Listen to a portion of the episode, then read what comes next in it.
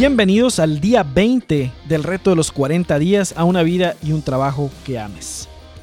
¿Cómo te fue con el reto del día de ayer? Ayer vimos las primeras tres características de las metas ganadoras y hoy veremos las siguientes tres para completar las seis. Mañana comenzaremos con el tema de los hábitos y cómo se empatan con las metas. Pero hoy te invito a reflexionar en la siguiente frase. Sueños sin metas son solo sueños. Denzel Washington. Qué importante es tener en cuenta esto, ¿verdad? Que podemos tener muchos sueños, pero si no los, ponemos metas, es como si no tuvieran cimientos, como lo hablamos en el episodio anterior. Los sueños sin metas son solo sueños, pero los sueños con metas son proyectos. Y eso es lo que estamos haciendo aquí. Muy bien, pues aquí va la siguiente característica de las metas ganadoras. La característica número cuatro es que son maniobrables. Mira, una meta no tiene sentido si no está acompañada por la acción. Por ello, la meta debe estar compuesta de verbos que inciten a la acción. Es decir, cuando escribas la meta, tiene que contener verbos que inciten a la acción. Una meta que comienza con la palabra ser esto, o ser aquello, o ser esto otro, está destinada a no cumplirse. ¿Por qué? Porque no hay manera práctica de medir ser o no ser. Por ejemplo, ser una persona más saludable no es una meta maniobrable. En cambio, hacer ejercicio 30 minutos 6 veces por semana sí lo es, porque se puede medir y se puede conectar con el hecho de que uno quiere ser más saludable. Otro ejemplo, ser una persona más espiritual. Otra vez tenemos ahí el ser. ¿Cómo vas a medir ser o no ser? ¿Qué tal esto? Ayudar desinteresadamente a tres personas que no conozca cada semana.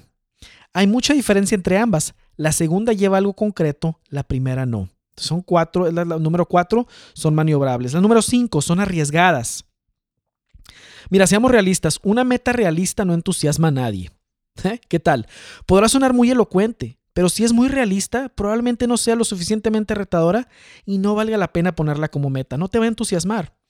Por naturaleza nos activamos con el reto y nos relajamos con lo fácil. Una meta nunca debe estar en nuestra zona de confort pero tampoco debe cruzar la barrera de lo que es imposible para nosotros. No de cosas que parecen imposibles, sino real, realmente donde está nuestra frontera, donde sabes que yo no puedo hacer eso. ¿Ok?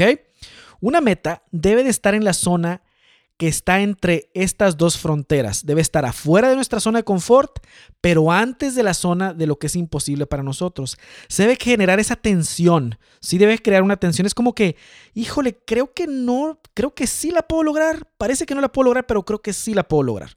Tienes que tener visión, tienes que tener una línea de visión de que lo puedes hacer posible. ¿Ok? Entonces, en pocas palabras, para ser arriesgadas, las metas deben de estar en nuestra zona de desconfort. La sexta y última característica de las metas ganadoras es esta, se conectan con tu vida. Mira, si una meta no está conectada con algún área de tu vida que es relevante en esta época de tu vida en la que estás, ¿sí? Cabe la pregunta, ¿por qué entonces deberías tenerla como meta ahorita? Tal vez es para otro momento, tal vez es una meta para otro momento. Todas las metas dentro de nuestro plan de vida deben conectarse con algún área de nuestra vida. Y esto es clave para que una meta te enganche, que sea relevante para ti y que tenga conexión con ese plan de vida y esa estrategia de vida que estás haciendo. Si tú estás en una temporada de vida ahorita, no sé, depende de tu edad, depende de tu contexto, de, de muchas cosas, de tu situación particular.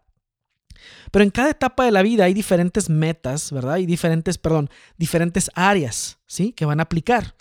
Entonces, estas metas que tú te estás fijando tienen que estar conectadas con esas áreas.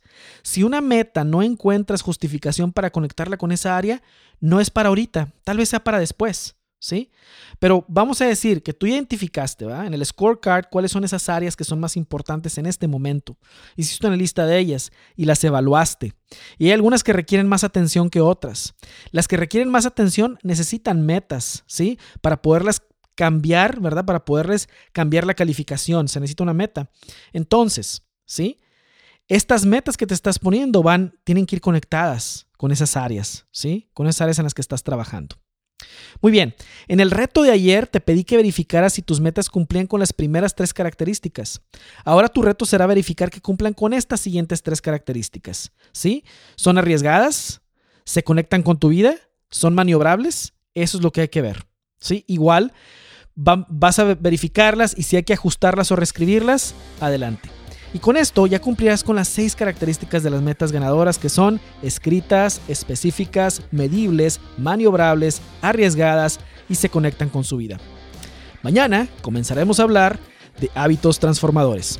En sus marcas, listos, fuera.